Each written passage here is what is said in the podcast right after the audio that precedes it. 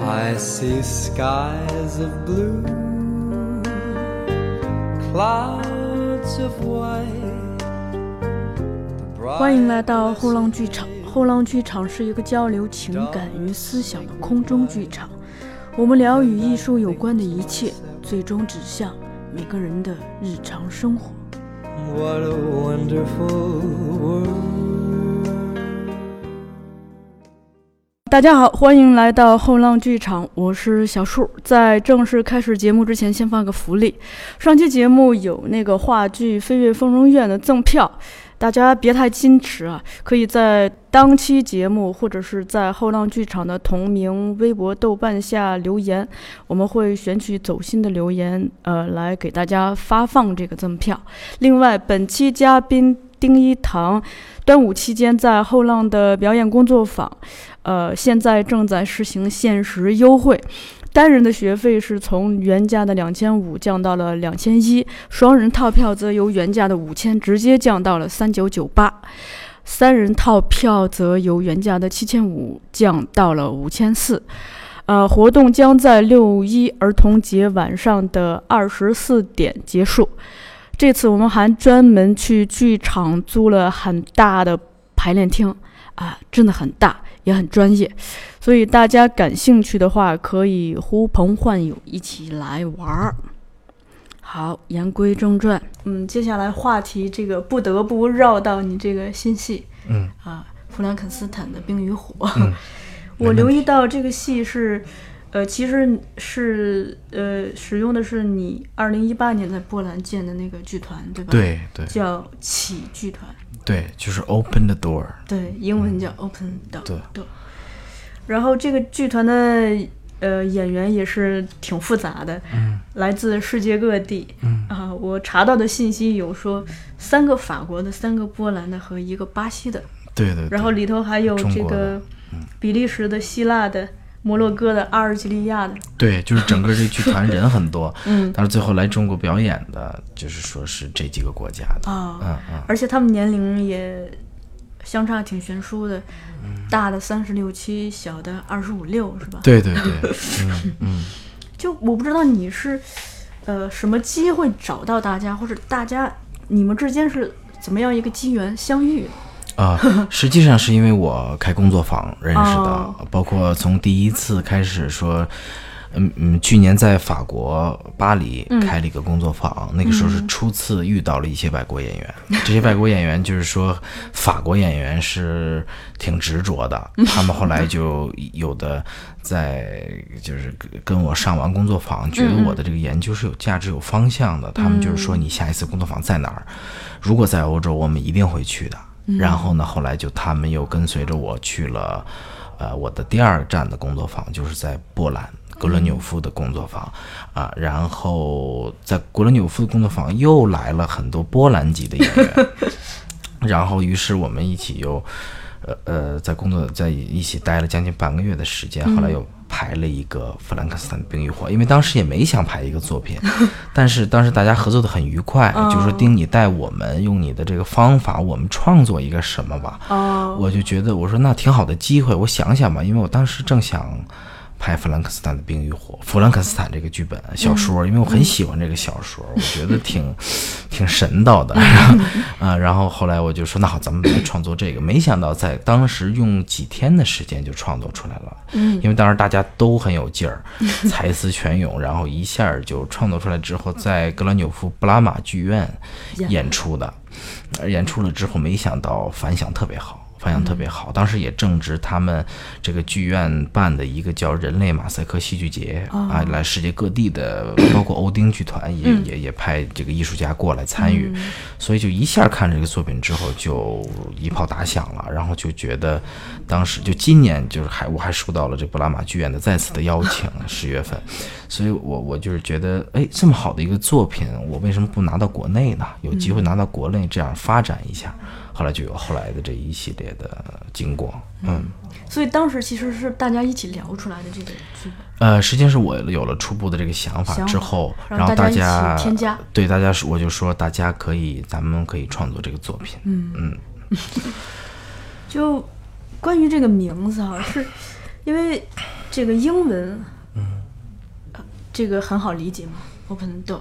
既嗯是一个呃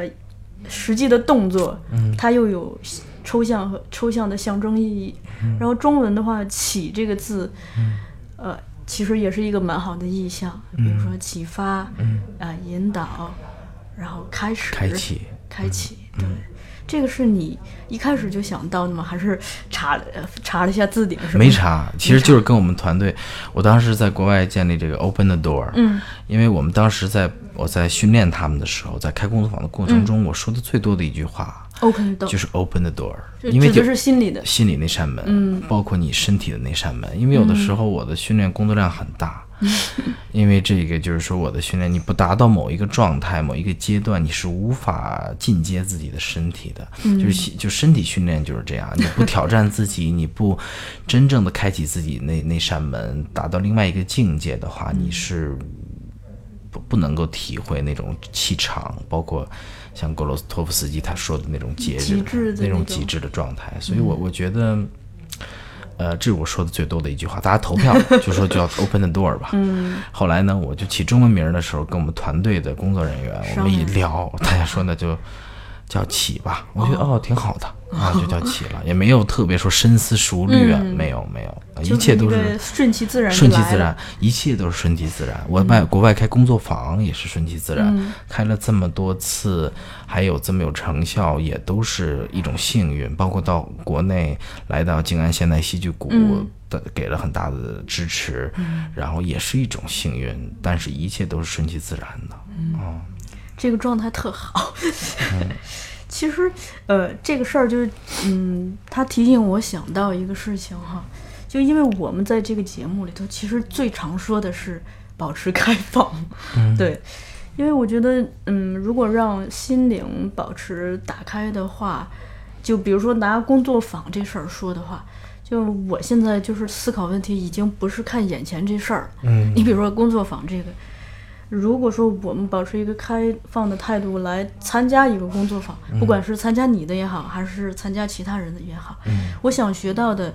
呃，除了这个老师所教授的这些方法，其实本身跟大家的交流建，跟大家来建立这个联系，本身可能会是一种更绵延的收获。对，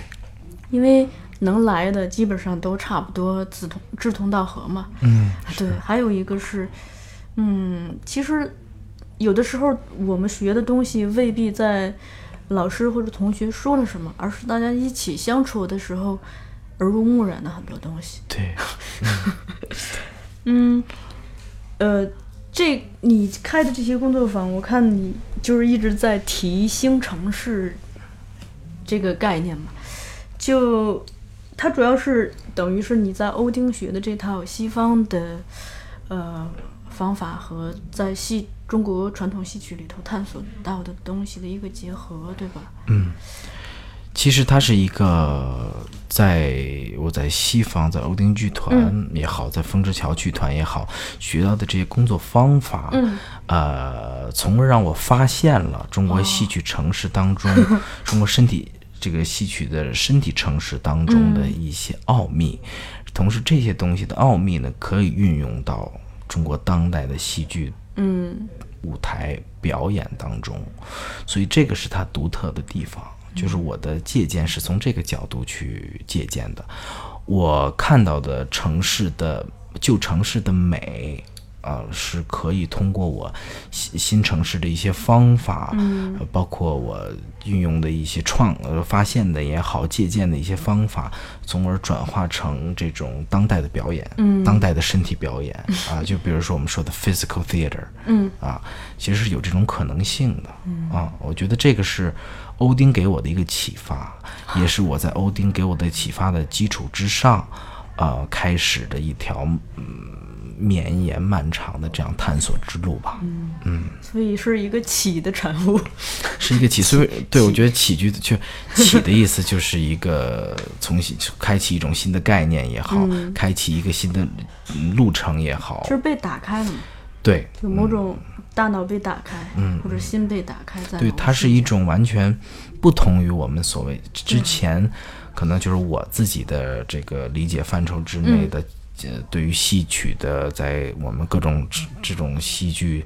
当中借鉴的成果，呃，不同于之前的那些实践。在于我嗯看来，我的这种方式呢，是在欧丁的启迪之下，或者说在中国戏曲的启迪之下，在于我自己绵绵的这工作坊的开展当中，慢慢慢慢所形成的一种呃起的概念。哎，你刚提那个风之桥剧团是，我不太没太没太查到，嗯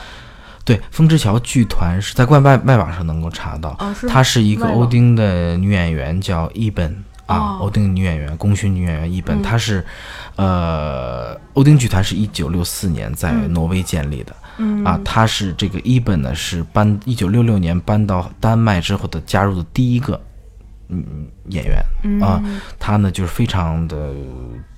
有有资深的这么一个欧丁的演员啊，然后现在已经七十多岁了，七十多岁，七十五了，呃，他自己呢有一个剧团叫风之桥剧团，也在这个欧丁剧团北欧戏剧实验室的这个内部嗯呃这也是对，算是内部啊，有这么一个剧团。然后这个剧团呢，血液很新鲜，呃，然后来自的国家也更多，嗯呃，有来自荷兰的、丹麦的、阿根廷的、巴西的、中国的，然后呃，意大利的，然后比利时的都有，国家非常多。啊，然后这么一个国际剧团，我们在里边呢，呃，有自己的方呃工作方法，还有一些我们自己的探索的方向啊，等于是它是一个欧丁剧团的，我觉得是个延续，也可以叫小欧丁啊，是这么一个地方。所以你看，我建立这个启国际剧团，实际上是充分受到了。欧丁剧团跟风之角剧团这种跨文化的启包发嗯括启发，包括身体、身体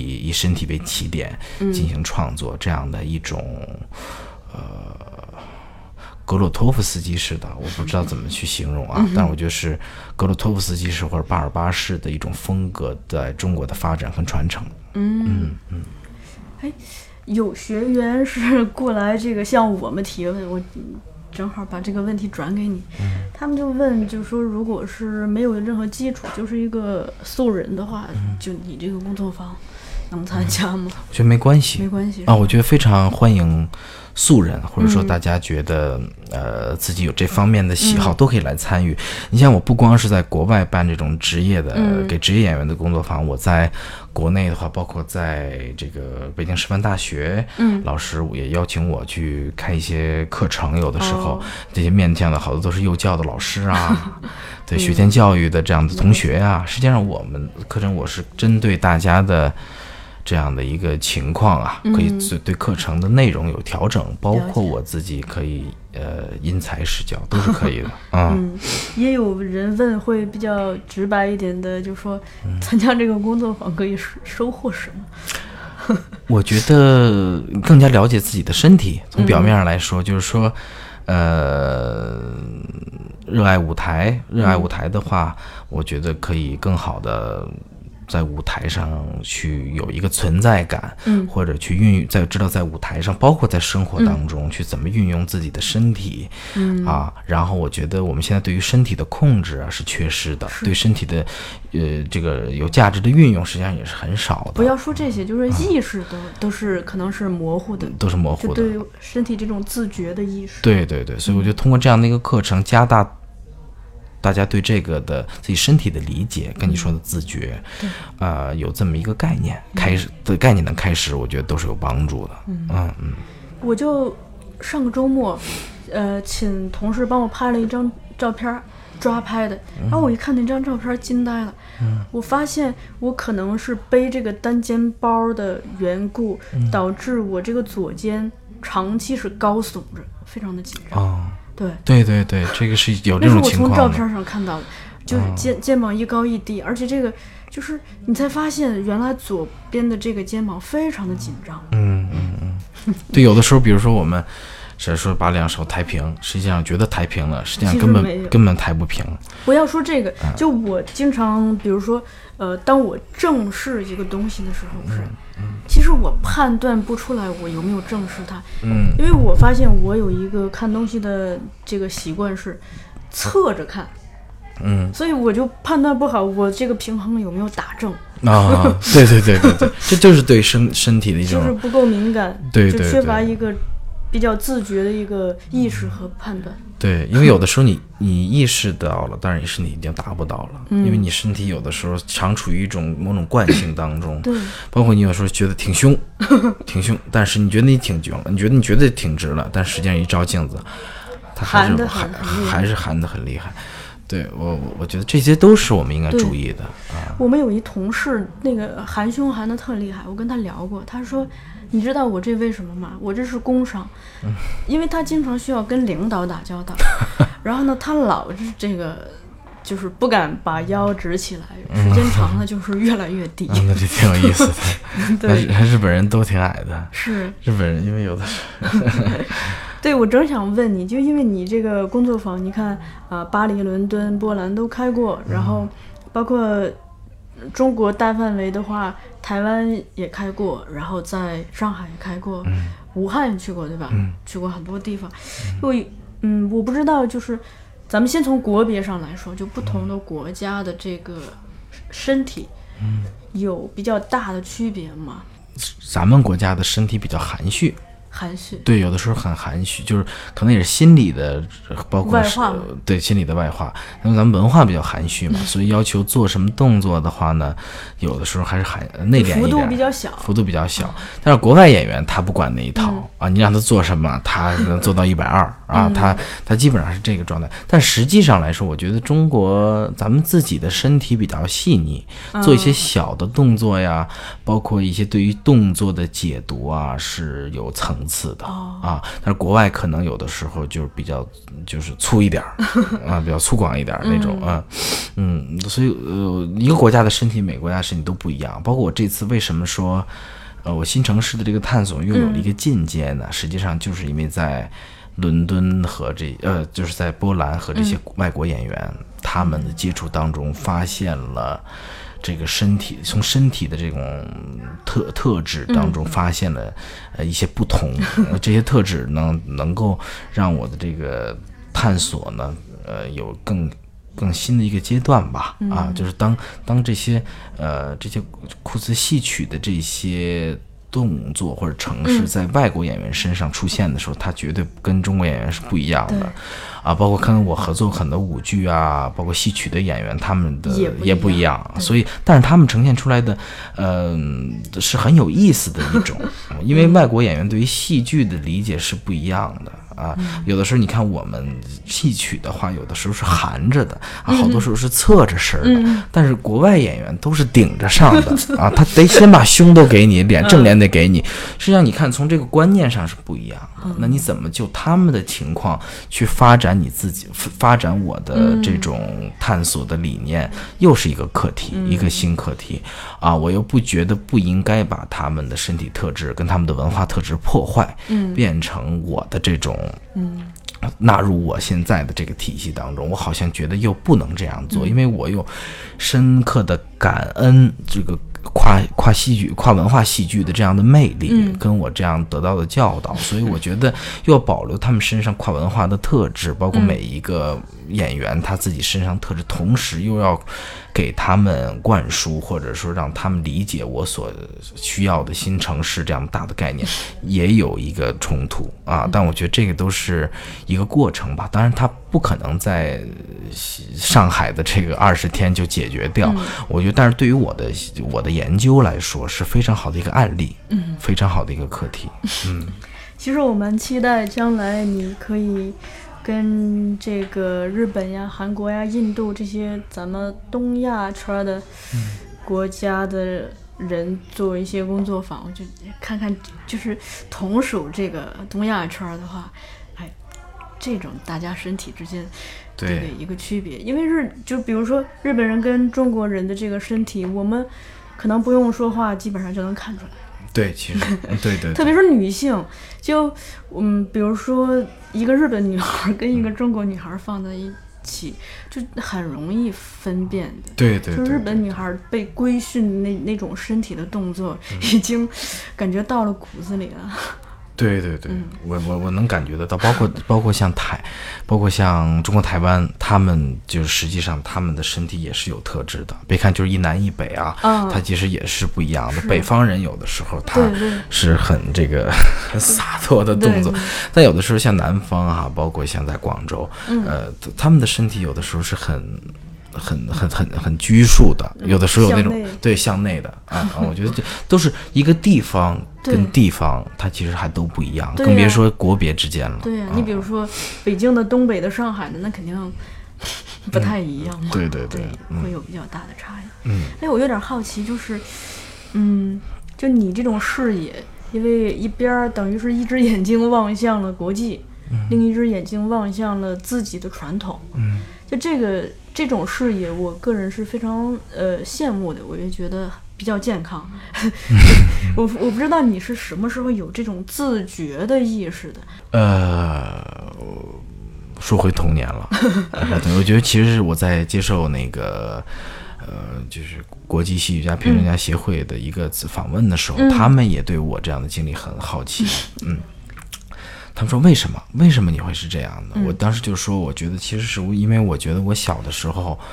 呃，出国，世界很早就向我打开了大门。嗯我觉得在在我没有形完全形成中国的这种我们传统的价值观念的时候，我已经接受了西方教育嗯对我的这个 侵占。对那个时候冲击那文化冲冲击击，对我我觉得那个时候我已经有了这个概念。慢慢我当我回来的时候，很多传统观念才才能够回来，有的时候从我父母那儿才慢慢的注、注回入我的身体。我觉得我可能我这个经历对于我后来，包括去到嗯孟京辉戏剧工作室啊。呃，包括去到欧丁剧团啊，包括跟大导演们合作呀，实际上都是、呃当初的这个影响啊啊。还有就是在跟这个喜剧团合作的时候，因为大家来自不同的文化背景，有不同的生活习惯，甚至每个人有不同的性格和不同的，比如说作息习惯呀、饮食习惯呀，诸如此类的话。因为我在其他的采访中看到你讲你们怎么样比较大家互相包容、友爱的一起工作和生活。我好奇的是，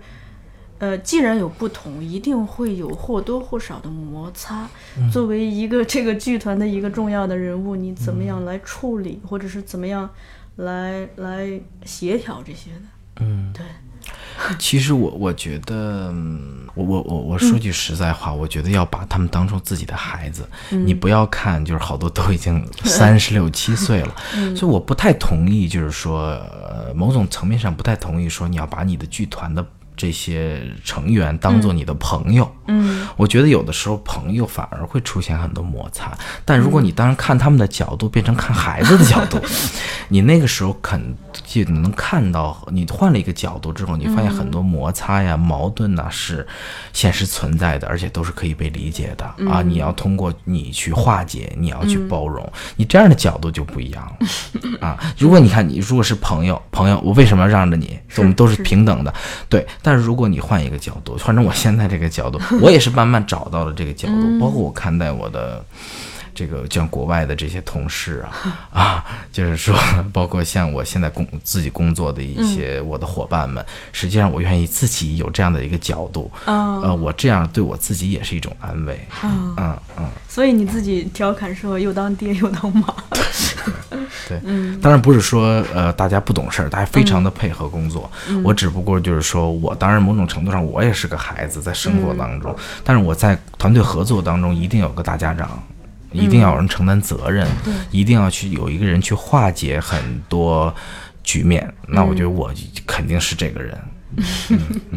嗯，还有一个我留意到说，你之前说你跟他们合作的时候，会让他们这个把对方的词儿都背下来，而且在这个排练的过程中，其实对身体的要求也是很高的，工作量很大，每天训练的强度很大。我不知道就是，嗯，他们会听你的吗？啊，他们非常非常好的人、啊，哦而且我就是说，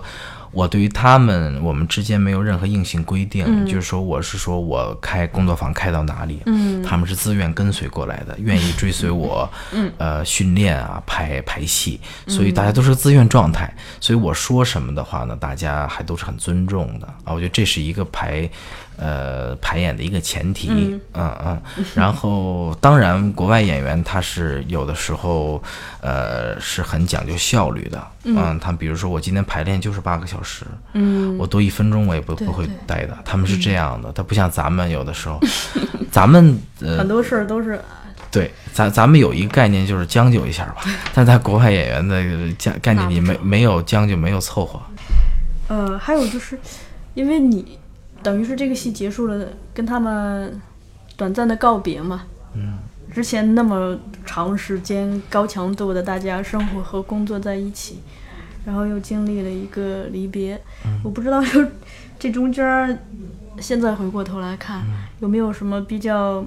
让你觉得就是情感上打动你的那种比较温馨的细节？大家相处中，当然，现在想起来很多了，但是我我觉得实际上这二十多天吧，有很多好的回忆。每天在一起，早上起来很早起来训练，嗯，训练完练，下午开始排练，晚上的时候我有的时候还给他们加练。嗯，有的时候 还有那个外国的波兰的女孩儿也女演员，偷偷的哭，找地儿哭，然后他们 很觉得很累，我就装看不见。对，啊、然后有很多一点一滴的吧，包括每一次给他们，呃，我知道他们一定会去哪家餐馆儿，啊，吃，因为外国他们有的时候很多素食主义者，所以他们去每哪家小饭馆儿，每个人想点什么我都知道，所以我每次排完练要先跟带着他们去看看菜谱，然后呢给帮他们点菜，啊，其实后来想想也是挺幸福的一件事儿、啊。包括后来我们这个中国演有一个中国演员叫谢毅啊，他就是最后写了一封这个微信这样朋友圈的信，在上面说、就是他也很感动，呃，背景音乐是《送别》，因为我教了他们唱了，就唯一教了他们唱一首歌，就是《送别》这首歌，挺伤感的，在那个时刻，他就说，当我没想到我在外国还有很多这样的朋友，还会有朋友，呃，我的思念还会飞到波兰，飞到巴西，飞到世界，飞到法国，呃，飞到世界的每一个角落啊。然后我希望在你们有的时候回望东方的时候，还能够记得我们。我觉得其实觉得挺感挺感人的，就是说，实际上我觉得高于那些创作，高于演出的就是这种情感，就更接近我想说的格洛托夫斯基的节日的概念，哦就是一群人可以生活在一起，是生活，而不是说为了达成某一个目的去一定被被绑在被一绑起嗯在一起啊。所以我觉得更在那一刻的时候，我觉得哦，原来我想达到那个东西，终于在那一刻某种程度上有了成效。嗯嗯，其实你刚才讲这个事儿，很好的就是印证了一个东西，就就连接， 就是等于靠这么一个戏或者是一个工作坊，把这个已经不是五湖四海了，是世界各地的人就突然就大家之间有了某种情感的纽带被绑在了一起。对，我们录这个节目，有的时候也会有这样子的感觉。啊、Oh. 所以我觉得有的时候，其实某一些表达的这个可能只是载体不同了，但是如果说这个东西它本身自己有一个向心力，或者自己有一种凝聚力的话，它就是会把很多来自不同地方，甚至是不同年代的人，嗯，给在某一个瞬间给聚在一起。对，就是就看你想做这件事儿的意志有多坚定。对，我觉得，当你真的呃想做这件事情嗯的话，很多人会来帮你的。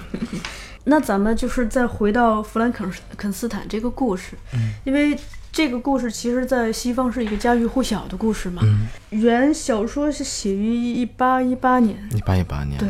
这个故事你可以简单的给陈述一下给大家，我啊怕害怕有人不知道。对，弗兰肯斯坦冰与火，呃，弗兰肯斯坦嗯对，这个咱故们事，先先聊对弗兰，弗兰肯斯坦这个故事实际上是一部呃西方的小说，它是玛丽英国作家玛丽雪莱写的。这部小说呢是基本上可以算是所有的西方科幻类小说的一个母体。对，啊，所有的基本上你可以看到后来的，包括像 zombie 啊，什么什么丧尸啊、僵尸病毒啊，什么等等，实际上都是来自于它这个母体的啊，所以它是一个像西方那个呃《西游记》一样的故事，就那种呃地位啊，嗯、我觉得它是讲的也很简单，它讲的是一个人造人的故事，它就讲的当时原著是一个科一个一个生物学家，他呢有很大的抱负，于是他就把死人的身体。把它拼到一起，通过电力，嗯然后形就是最后复活了一个人造人、啊，这个人就是他自己创造的一个人 类啊，就是活死人啊。这个人活了之后呢，就他因为他很丑陋，这个科嗯学家就被吓跑了。吓跑了之后呢，这个活活死人呢叫他就叫 monster 嗯啊，他就 monster。弗兰肯我有一个误区，就是弗兰肯斯坦实际上是这个科学家的科学家的名字，不是这个怪物的名字。但是到后来呢，因为 Frankenstein 它变成了一个标志，所以大家有的时候也拿它叫这个怪物，就它变成了一个象征啊、然后后来呢，就这个怪物呢，它呢就在就慢慢的在这个自己在这个世这个世界上生存，它学会了人类的语言，学会了人类的行为。那它觉得自己变就是要变成人的那一刻呢，它就去找到了这个、呃、这个科学家，但没想到科学家还是不不不接受他啊。然后呢，于是他就提出来，能不能帮我造一个跟我一样的女性啊，像你一样可以拥有爱情啊？我也想拥有爱情，我就这一个要求，你满足我，我呢就再也不过来打扰你了。于是这科学家，这生物学家就说：“那好，我帮你吧。”但是当他造出这个女的怪物之后，他又后悔了。他觉得如果一旦两个人结合，就是就就可能繁衍繁衍就会可能会是就真正的这个伦理上就是一个无法挽回的事情了。于是他又在最后一刻把这个女的怪物给杀死了。这一下呢，就激怒了这个。怪嗯怪物物，他觉得他马马上要得手的这个幸福呢，被这个生物学家这弗兰克斯坦一下就给毁了。于是他呢，嗯我得不到幸福，我也不想让你得到幸福，于是他就把这个怪，就这个科学家他的爱人叫伊丽莎白啊，应该是，然后把他就呃暗杀嗯了。这一下呢，就是矛盾就激化了，等于这个呃弗兰克斯坦他也失掉了自己的爱人，于是呢，他就开始这个追杀这个怪物，于哥两个人就，呃，就是去到了茫茫的极地，然后呢，就开始了这场这个追杀，然后最后一个画面是在极地上，一个人、一个。呃一个一个人类追着一个怪物啊，是讲的这么一个故事啊， 这是原著，大家可以去，呃，有时间可以去看一看，非常有名的一个一个著作，嗯，对，这个原咒是被翻译成了一百多种语言嘛？我、哦我查到资料显示哦啊，哦，对，然后说，其实很多电影里头就是讲这个的也数不胜数，所以我觉得蛮有意思的是，你在拿这个母题来做做自己的作品的时候，找到一个表达方式是把魔鬼变成了一种心中的魔鬼。 对对对，嗯，因为我觉得，呃，实际上也是创作当中的一个困难。如果我真的说创造了一个物质的怪物的话，又有点太这个不符合我的风格， 然后也有点太太实、太太具体了。嗯啊，我我其实是觉得，嗯，当时最引起我这个幻想的就是说一个故事，就是玛丽雪莱为什么要写这么一个故事？但是玛丽雪莱实际上是在跟她的丈夫啊鲍拜伦他们几个有钱人在一起聊天儿，就讲比着讲鬼故事。啊，实际上他们在脑中也在创造这样的一个怪、鬼怪的形象。然后呢，最后这个拜伦人家是大文豪，他写就是说的很快嘛。然后他的雪莱的丈夫也是一个也是一个诗人，他也嗯有自己的想法，但是就是这个，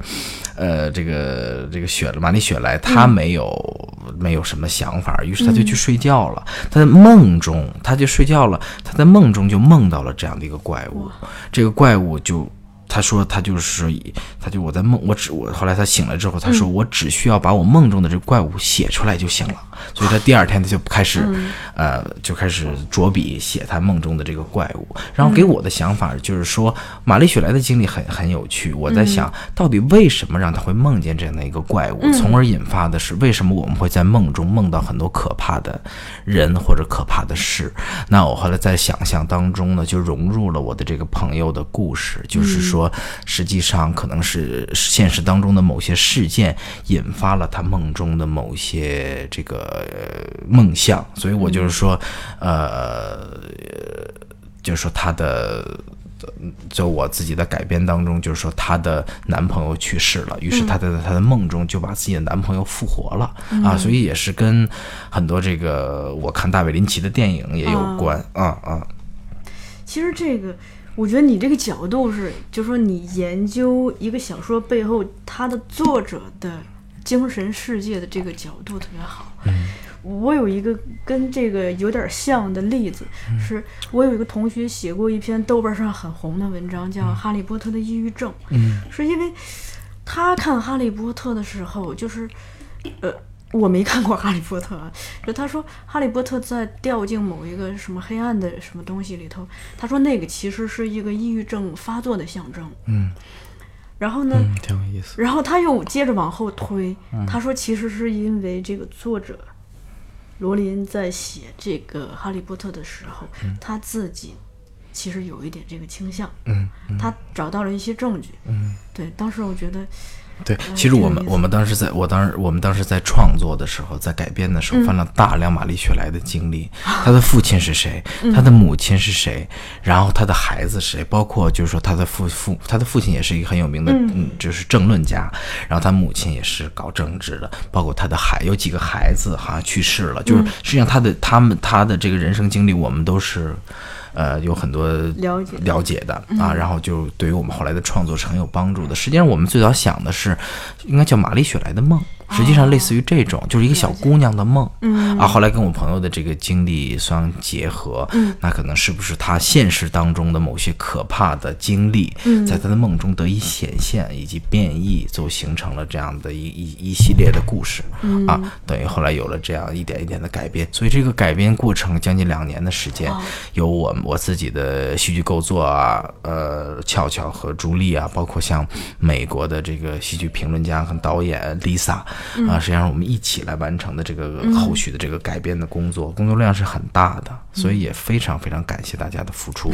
一定不是说是一个呃空穴来风的东西，一定是我们经过了思考、深思熟虑的一种改编，引经据典，呃，才说是有了现在这种搬上舞台的成果。呃，当然还有很多精进的可能嗯啊，但是我觉得我们的努力，希望呃大家也是能够看到的。嗯嗯我之前就是在石灰那个书看到这么一段儿，他说，就演员在研究剧本的时候，呃，除了看就是研究这个剧本想要表达什么，可以再往深一层研究一下这个剧作家个人的一个这个生平也好，或者他的思想也好， 对，然后再往深走一层，就是研究他所处的时代时代环境和他个人的生活，就是生活周边的那个环境，小的环境和大的环境。对，这是我们中戏的一必修课，哦是吗哦就是剧本分析 的，就是有一条儿就是。呃，作者的背景以及作者所处的时代的 背景，对，这嗯个是非，这是就是呃，因为对，也是石灰人我们的鼻祖嘛，对啊，感情是这样。嗯 对，还有一个是，嗯，就呃，你的戏演的时候我是没有看到的，但是我就是第一时间看到了海报，因为就刚才你打照面的那个同事，嗯他他他应该是就是蛮有，他跟塔苏老师有联系，所以他 拿哪到 了个很多。是哪个同事？就刚才打大同跟你打招呼的那个同事，哦那哦我同事哦嘛哦哦，对，所以他给了我很多就是弗兰肯斯坦《冰与火》的剧照。我当时看到就是这种色彩之绚烂， 以及整体的一种暗黑的风格，其实觉得蛮蛮特别的。然后我有点好奇说，嗯，咱们先从标题上解题，从这个剧名《冰与火》，就我不知道你为什么会对这种两极的东西这么感兴趣。因为我其实冰与火就是善与恶，嗯啊，是我觉得其实很难判定一个人是善还是恶，嗯，很很难判定，就是说因为一个人做了恶，他就一定是恶人，嗯他就不是个好人，或者一个人是好人，他就没有。恶念，我觉得嗯这是很难这样判定的嘛。啊，其实这个冰与火实际上就是一种感受的两极，嗯同时也是一种、呃内心世界的感受的嗯两种极端的体现吧。啊，所以我我我就是觉得像这个故事当中，嗯，这个小女孩儿看似她是无辜的，但是她当她。呃，像原著当中映照的那样，就是像他最后杀死了这个石心，就是这个怪物的妻子跟孩子的那一刻呢，实际上他也意识到了，没有真正的善，也没有真正的恶，他也是那个曾经他纯洁的自己，也是一个可以犯错误的人，他也是罪人，他也是恶人，所以在那一刻的时候，可能大家都互有一个互相之间的。呃，同理心就能能够理解啊，包括看似丑陋的这个作恶的这个父亲，他可能这个继父对这个女儿犯下了错误啊，但是他实际上他也是个受害者，因为我在看一本书，里面给了我的灵感的是就是他的经历啊，因为当我看那本书，就是说呃，一个小男孩受到了自己的祖母的侵犯啊，那我当时在改编的时候就把它放到这个剧里，实际上父亲为什么会这样对自己的女儿呢？实际上他的童年也经历了可怕的事情，就是他的祖母对他也有过类似的行为，所以是一种恶的，嗯、就是恶的传承，或者说是一种这种呃，怎么讲呢？是一种呃一种一种轮回。轮回嗯，所以所以我觉得，嗯，这个就是人生。嗯啊，所以这可能是你看的画面很呃哥特呀，或者说对很暗黑的一个感觉啊。我觉得这是我讨论的一个母题。嗯嗯说到这儿，必须得先补充一下剧情。嗯，这这一块儿由来你来这个补充一下剧情对，因嗯为我害怕咱们说的，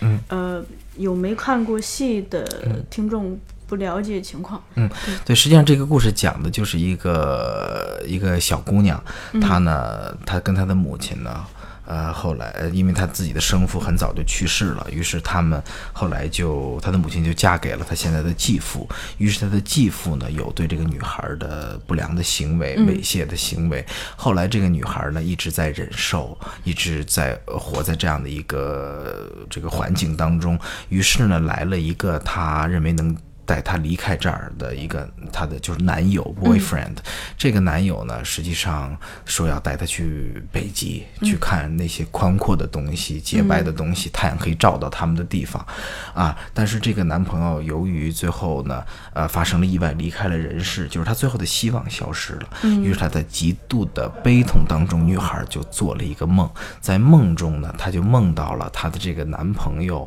复活了，因为梦中出现两个天使，两个鬼怪的天使，这两个天使就说我们可以满足你的一个愿望啊，但同时你要付出你灵魂的代价。她说我愿意，我愿意让我的男朋友复活。浮士德，啊，对，浮士德很，因为我当时在创作的时候看了浮士德，呃，然后呢，这个时候就就出复活的这个男朋友就出现了，但是复活的这个男朋友呢，变成了一个怪物，他并不是想象当中的现实的男朋友，这个怪物变成了一种。呃，非人的一种嗜血的，呃呃，这个是贪婪的嗜血的状态啊。于是呢，后来呢，她也就吓走，呃，在在梦中，这个男这个男朋友就就在女孩的梦中嘛，他就开始吃一个男人，这个男人就是这个女那女孩的父父亲，啊，于是他就被这个行为吓走吓跑了，啊，然后后来这个这个怪物呢出现在这个梦中之后，他在这个女孩的梦中呢，就像原小说一样，不断的学习人的技巧，想去成人，想去做一个善良的人，啊，然后呢，他就后来呢，就当他成为人之后，他就去找到这个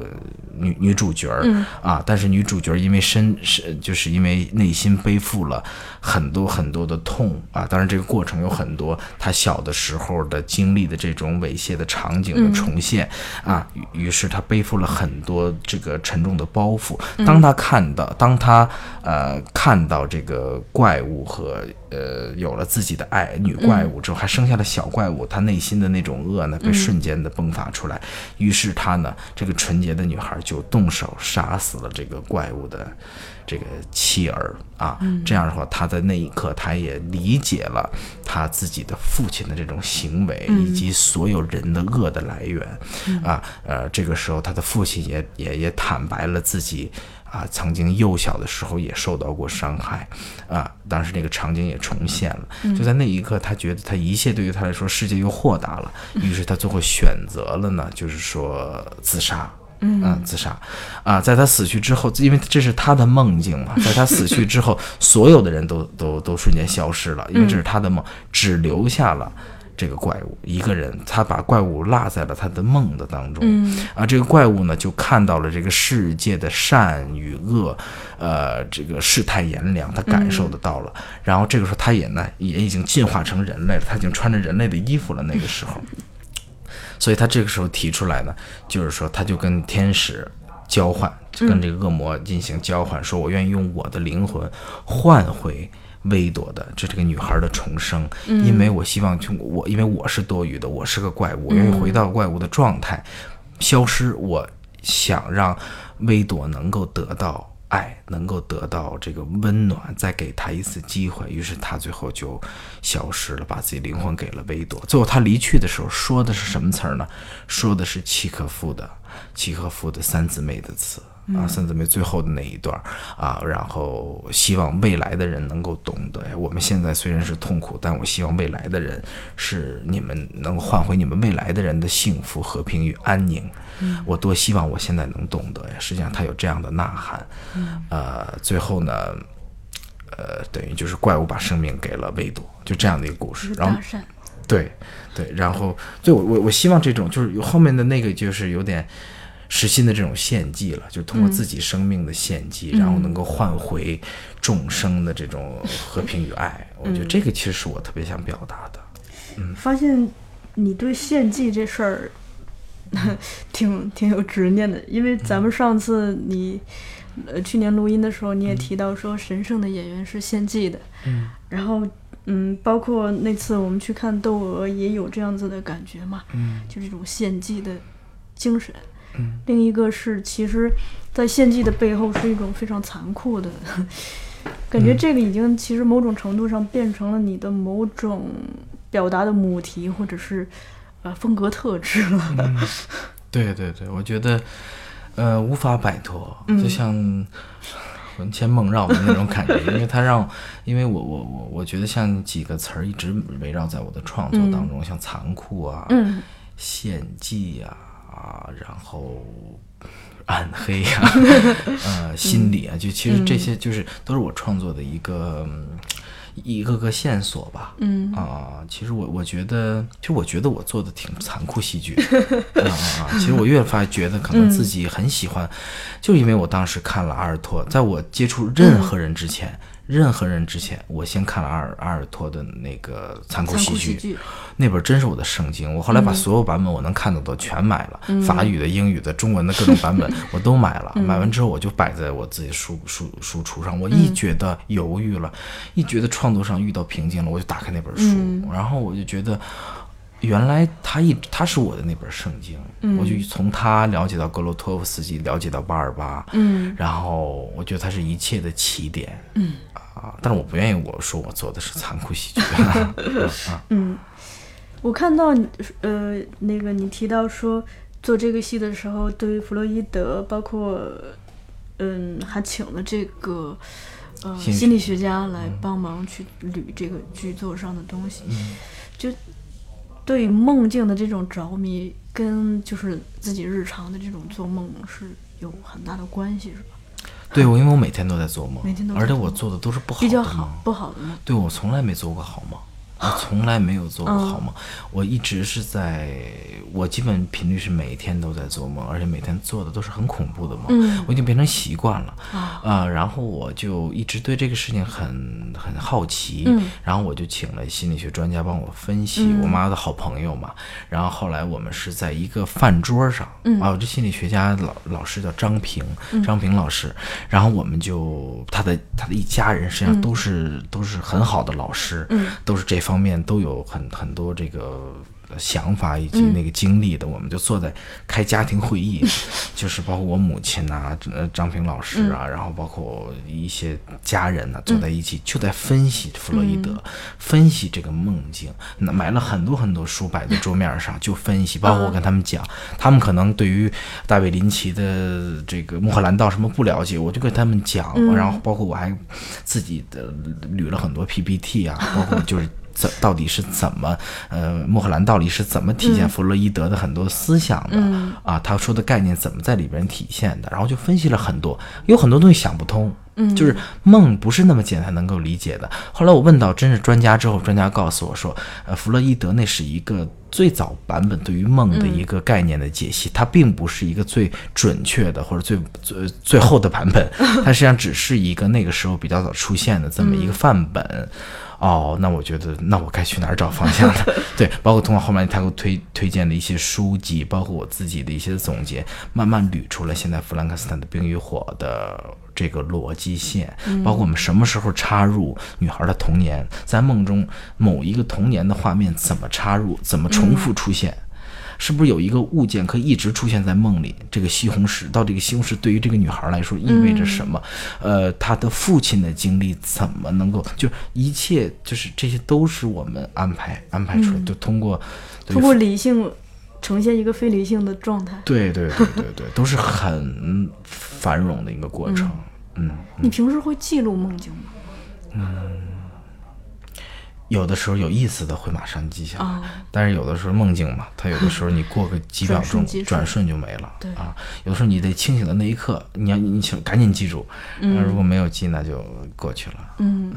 我觉得比较有意思的一点儿是我看到说，咱们这个戏开始的时候没有从舞台开始，而是从这个场外的大厅开始的。对，那个大厅代表的是现实世界，然后对当进到剧场、进到舞台的时候，就进入了女孩的梦境。对，然后我看到这个描述的时候，我就想到一个成语“戏梦人生”，对，因为梦跟戏本来就有很多同相同特征的东西。对我希望有一天能够在户外呈现哦这个作品。嗯，这个作品就是当时在波兰演的时候是在户外的第一幕，嗯当时在上海的时候在大厅里啊、其实也都不 错。你提到说现在其实很多时候，嗯、会带着妈妈一起行动，对嗯吧？就我不知道 你妈妈在这次看过这个戏的之后，嗯对有什么评价？跟以前相比，呃，我妈其实是挺满意的，挺满意。啊、因为他，嗯，他说这个故故事还是很完整的、啊，因为我嗯哦非妈常理性，对一直很很诟病我的是，她觉得我的搞的这个实验戏剧有的时候是逻辑上不够逻辑上不够缜密，对，不够缜密，因为他一个搞科研的，你想逻辑不缜密是多么严重的事嗯儿，这简直是 要枪毙的问题。对他，他就说他觉得我现在做的作品越来越缜密吧，嗯，逻辑上越来越能讲得通，然后足够完整，我觉得这个是我觉得还挺。自己还可以小小的满足一下的吧啊，因为但是我妈同时给我提了很多建议。 首演完那天，我妈把我叫到她的屋子里来，等了我很晚，叫到嗯我她的屋子里来，然后跟我说了半个小时，她觉得可以改正的地方。哦第二天我就照着她的很多想法做了一些修改，当嗯然我觉得可以采纳的很多有意有效的意见、啊，包括我，我其实挺喜欢听别人的意见 的，包括吕吕燕妮啊也提到了这个戏，这个非常有特征的戏。对，我觉得我这个细节特别好，我就觉得我会在未来的演出都会延续。嗯，我就觉得感谢身边有这么好的贵人吧。你妈提那些建议，她是看的时候做笔记吗？还是记在脑子里？都记在脑子里。他一般哇大问题吧，大问题都会记在脑子里。嗯，比如说谢幕啊，他觉得谢幕应该在场内啊，啊、因为我们之前是呃在大厅，然后是现实，然后进入到剧场是梦境。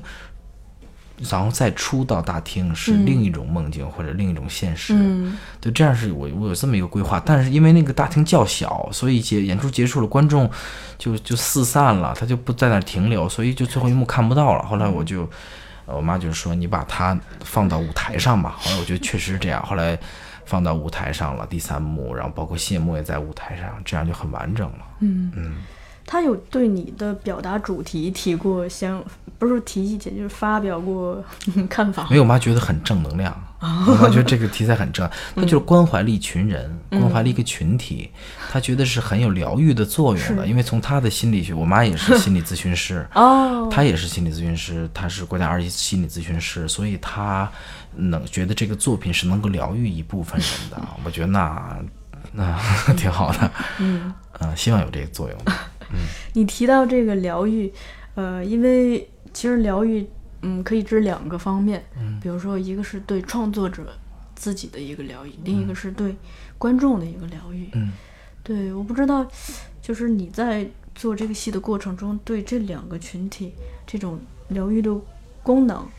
有有有什么观察吗？比如说他们的差别？我觉得剧只要在剧场里的人都是受害者，他们、他们之前我不是说看戏受害啊， 就是说他们，就是他们实际上都是在我眼里都是受害者，因为他们是带着伤痕走进剧场的，所以这个是我的戏剧观跟别人不一样的地方。我希望我的戏，不管是《窦娥》《醉梦诗仙》还是《弗兰克斯坦的冰与火》，我希望关怀到他们，嗯，呃，哪怕关怀到一个人、两个人，哪怕是剧组的。某一个工作人员或者后台的舞台监督，我希望能够通过我的这样的作品，能够真正的告诉他，你不是孤独的，在这一刻。那么，我觉得我这部作品就是有价值 的。我当然是最能够受到，我当然是最大的受害者，同时我又是最幸运的人。我通过这样的作品，给了我自己疗愈。嗯，嗯嗯。去年咱们其实是等于在那样一个非常意外的一个下午，嗯 然后偶然性的其实提到了你的父母。嗯就我想，嗯，知道就说这种疗愈会不会帮助到你对，嗯，父亲关系上的一个思考，嗯因为时间现在其实等于有一个时间的这个建立效果了嘛。嗯对，今年再去回看父亲的离开，嗯，对你本人的话，就创作完这个戏的话，有没有，呃，比如说疗愈也好，或者说抛开血缘关系，会以一个人的角度重新看待，会吧？我觉得“接受”两个字还是挺重要的。慢慢时间长了，实际上时间就是给你用来接受的。嗯啊，我觉得现在来说，我跟我父亲可能关系越来越近了吧？啊，就虽然他看似距离越来越远了，但实际上。呃，我通过我自己年龄的增长、阅历的增长，包括创作对我的疗愈，呃，可以更加理性的看待我跟他之间的关系，然后可能以前的一些矛盾呐、或者说以前一些不理解，在这一刻慢慢就消散了，可能更加能够体会到他的好，以及他的这个呃在某一个空间的存在的这种珍贵啊，我所以我相信的是，每一个阶段的我可能看待这件事情都会会有不不同不同，嗯嗯，所以我我我很珍重这份情感啊。于连妮说过一句话，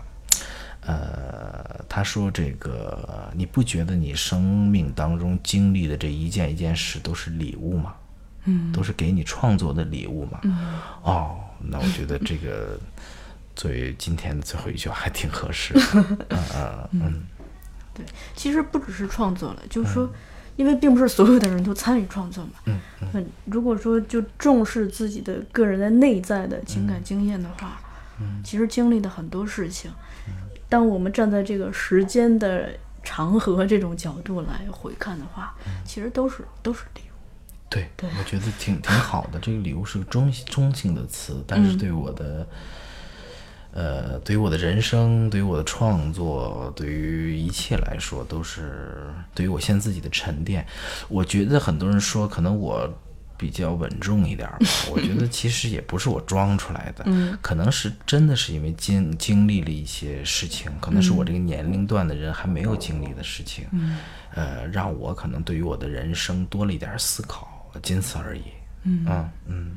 那咱们今儿时间不早了，就聊到这儿，谢谢你、啊，非常感谢跟你聊天张很很很很开心， 也是个很缘放分松嘛，，对。真是缘分，真是缘分，你你提到放松，我就开心了，很好，我因很为开 心。嗯这是我今天最关注的事情。我害怕他让本已很疲惫的你更加 疲惫。然后我希望大家都开心，我希望多招点 人，嗯咱们可以好好的，嗯，在在工作当中，在在我们的工作坊当中，这样，哎，再来相遇，再互相再相的遇嗯呃学习。对行，大家感兴趣的话，就直接在节目下方留言吧。对伊藤的这个端午小长假期间的工作坊感兴趣，就在节目下方留言，或者去演员圈那个公众号下面留言。然后，呃，如果想看伊藤的戏的话，错过了《弗兰肯斯坦的冰与火》的话，啊、可以先去看一下《追梦诗仙》和《窦娥》呃，几号来着？再说一遍。五月二十四、二十五、二十六，在江苏的南通，南方的观众可以在对，这两个戏先后上演。对，先后上演是在就是都在同一个剧场，嗯南呃南通的进剧场。对，对伊藤之前的这个戏剧履历感兴趣的话，可以翻看咱们节目的印象中应该是三十五或者是三十六期，对，咱回听一下。谢谢，期待大家在工作坊当中和大家相见啊！ 好嘞，行，那咱们今儿就聊到这里。好，谢谢。 Dwa serduszka, cztery oczy, ojojoj. Co płakały we dnie w nocy, ojojoj. Czarne oczka, co płaczecie, że się spotkać nie możecie, że się spotkać nie możecie.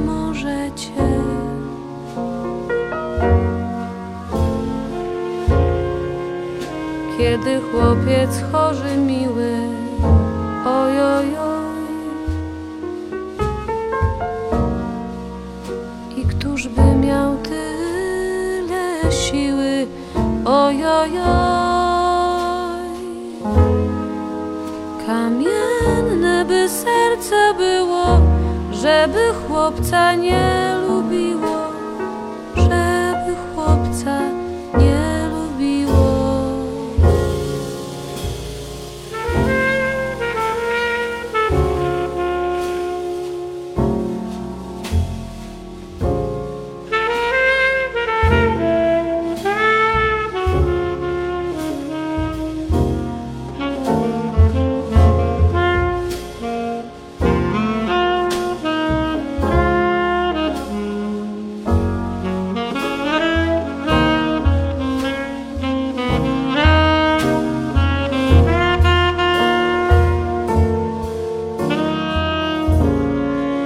Mnie matula zakazała